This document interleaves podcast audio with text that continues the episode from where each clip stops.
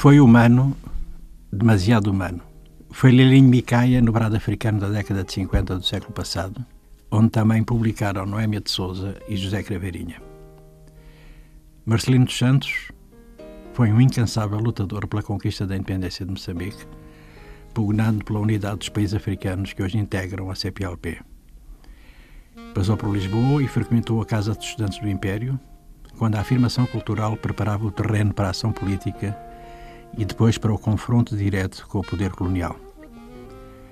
Em Paris, onde se exilou e prosseguiu seu combate, conheceu Aimé Césaire, Léon Damas, Sangor, Amílcar Cabral.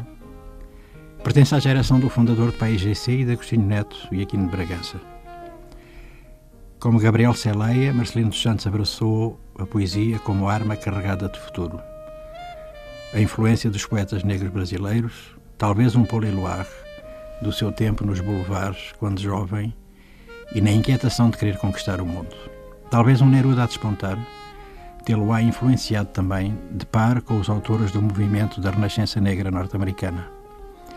Não teve o estro do lirismo indignado de José Craveirinha, mas num ou noutro momento, Ilundi entrou no arco e a sua proposta poética respirou melhor.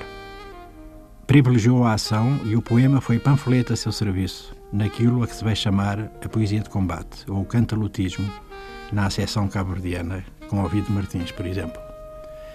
Viveu a grande noite, que foi real. Aquela que Achille Mbembe, muitos anos mais tarde, aconselhou a que se abandonasse, talvez para melhor clarear a manhã que despontou, ameaçada pelas réstias de sombra e das mil e trágicas vicissitudes do presente, com legado em aberto ao desafio de um futuro para construir de facto a liberdade livre. A Mãe Negra, símbolo da África colonizada, foi o apelo das raízes. Marcelino dos Santos sonhou um socialismo de partido único, o Estado messiânico, a identidade que pouco a pouco se apercebeu como plural. Acertou e errou. Foi humano, demasiado humano.